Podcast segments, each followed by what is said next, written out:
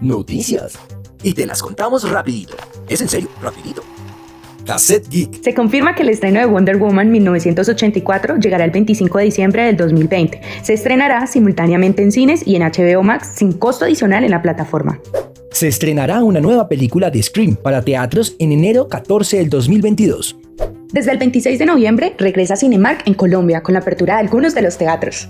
Venom llegará muy pronto a Fortnite. Disney Plus ya llegó a Latinoamérica y brillan por su ausencia las primeras temporadas de Los Simpsons, series como Los Padrinos Mágicos, Jake Long el Dragón Occidental, Deadpool y Logan. Y hablando de Disney Plus, se rumora que todo el contenido de clasificación adulta va a llegar en otras plataformas como Hulu o Star. Se dice que Amber Heard tendrá más protagonismo en la segunda entrega de Aquaman e incluso en el Snyder Cut de la Liga de la Justicia.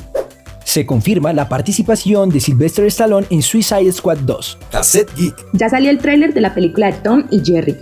Vicepresidenta de Marvel Studios aseguró que no recrearán digitalmente a Chadwick Boseman para Black Panther 2.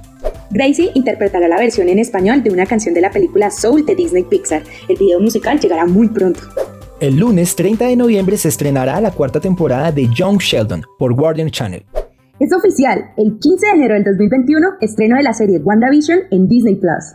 El 12 de noviembre nos dejó un gran actor, el gran Alfonso Ortiz, conocido por personajes en producciones famosas como La hija del mariachi, Chepe Fortuna, Los Reyes, entre otros, falleció a causa de un infarto en medio de unas grabaciones televisivas. Que en paz descanse. Hasta aquí este cassette de noticias. Gracias por darle play.